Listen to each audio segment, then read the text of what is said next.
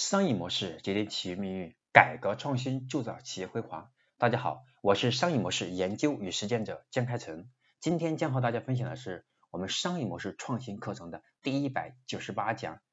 我们数据驱动产品增长的四个核心。我们通过用户数据分析，可以了解用户真实的用户需求，通过产品和运营更好的满足这些需求，从而推动增长。那么主要我们通过数据驱动产品增长，主要有以下四个核心。第一个核心是关于数据类型，我们用户数据通常可以分为两类，一类是用户属性数据，另一类是用户的行为数据。那么用户属性数据代表的是用户自身的基本信息和状态，包括天然特征和行为提醒的特征，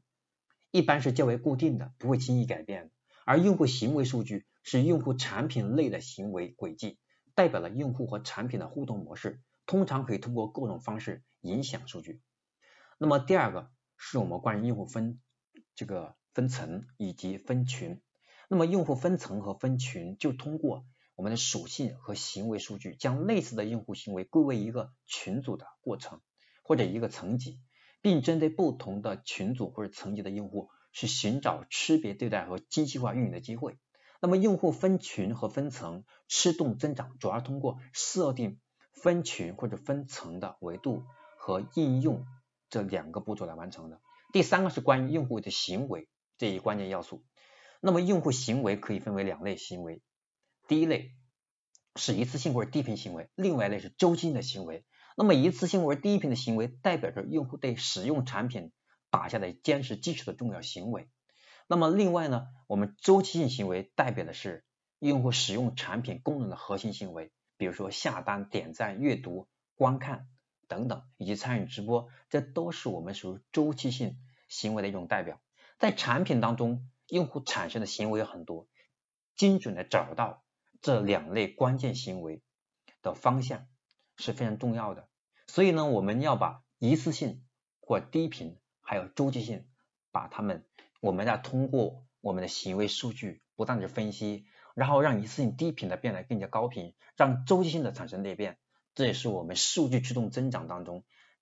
要掌握的四个核心要素，一个是数据分类、用户分群和分层，还有用户的行为，以及我们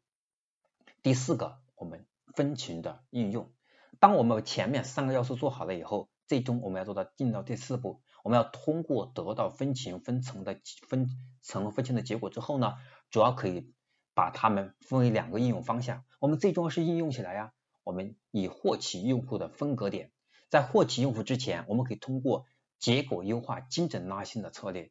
在我们获取用户之后，我们可以通过结果来提高精细化运营。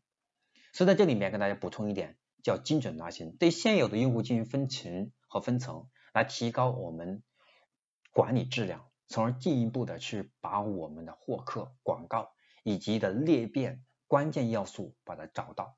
所以我们在做数据驱动产品增长的过程当中，其实主要是关注它每个环节找到核心要素，并把核心要素把它作为我们的 KPI 也好，或者把它作为我们考量我们这次成败的关键。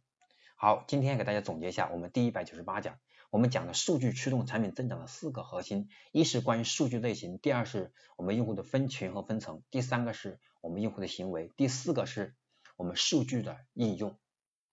这是我今天和大家分享的我们第一百九十八讲的内容。那么下一讲，我们第一百九十九讲，我将和大家分享的是如何去利用用户动机来做增长。希望大家能够用心去学习，能够帮到大家在做增长的时候有一些指导性的作用，帮助大家更好的去正确的做判断。我是商业模式研究与实践者金开成。今天我的分享就到这里，感谢你的收听，希望能够把我们的课程分享给更多的朋友，让他们和你一起共同成长。我们下一讲再见。